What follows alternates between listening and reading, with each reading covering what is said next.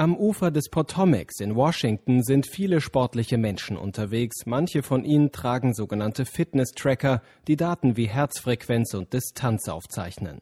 Dass eine Lebensversicherung jetzt genau diese Daten ihrer Kunden haben will, sieht Fahrradfahrer Mike mit Sorge. Das würde mir Unbehagen bereiten, diese Daten zu teilen. Ich weiß, dass Versicherungen gerne wissen wollen, welches Risiko von bestimmten Kunden ausgeht, aber ich würde mich unwohl fühlen, solche persönlichen Daten Daten zu teilen. Stephanie, die am Fluss entlang joggt, hätte keine Bedenken, die Daten ihres sogenannten Fitbit-Armbands an eine Versicherung weiterzugeben. Ich bin stolz auf die Anzahl der Schritte, die ich jeden Tag zurücklege. Ich arbeite hart an meiner Fitness und checke meine Fitbit-Daten ständig. Wenn die harte Arbeit sich in günstigen Versicherungsbeiträgen niederschlägt, wäre ich auf jeden Fall bereit, die Daten weiterzugeben. Genau das ist bei der US-Versicherung John Hancock gefragt. Die Lebensversicherungen des Anbieters aus Boston enthalten nun grundsätzlich das sogenannte Vitality-Programm. Versicherte sollen gesünder und im Interesse des Unternehmens länger leben, länger zahlen.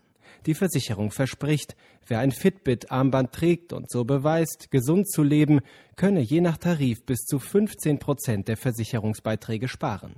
Eine Pflicht, seine Daten per Fitnessarmband zu übermitteln, gebe es aber nicht, betont Marianne Harrison im Interview mit CNBC.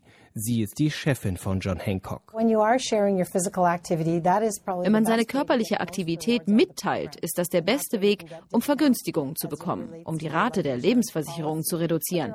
Aber es gibt noch viele andere Wege, Belohnungen zu bekommen. Regelmäßige Arztbesuche zum Beispiel oder Besuche im Fitnessstudio.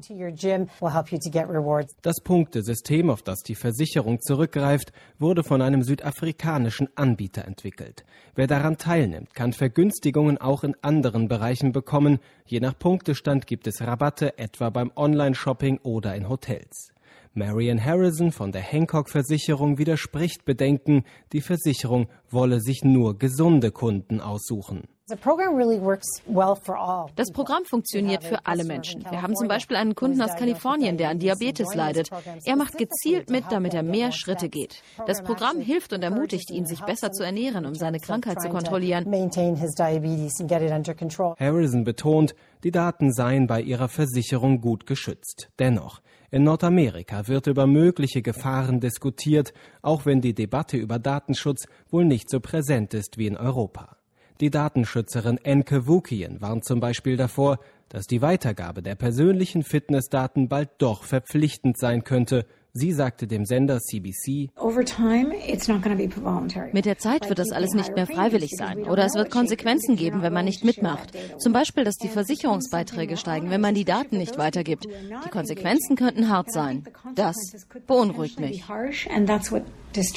Unklar bleibt, ob das Fitnessprogramm der Lebensversicherung mit Chancen auf günstigere Tarife auch für Kunden attraktiv erscheint oder letztendlich doch abschreckend wirkt. Zahlt sich das Angebot für John Hancock aus, scheint es nur eine Frage der Zeit, bis auch andere Versicherer nachziehen.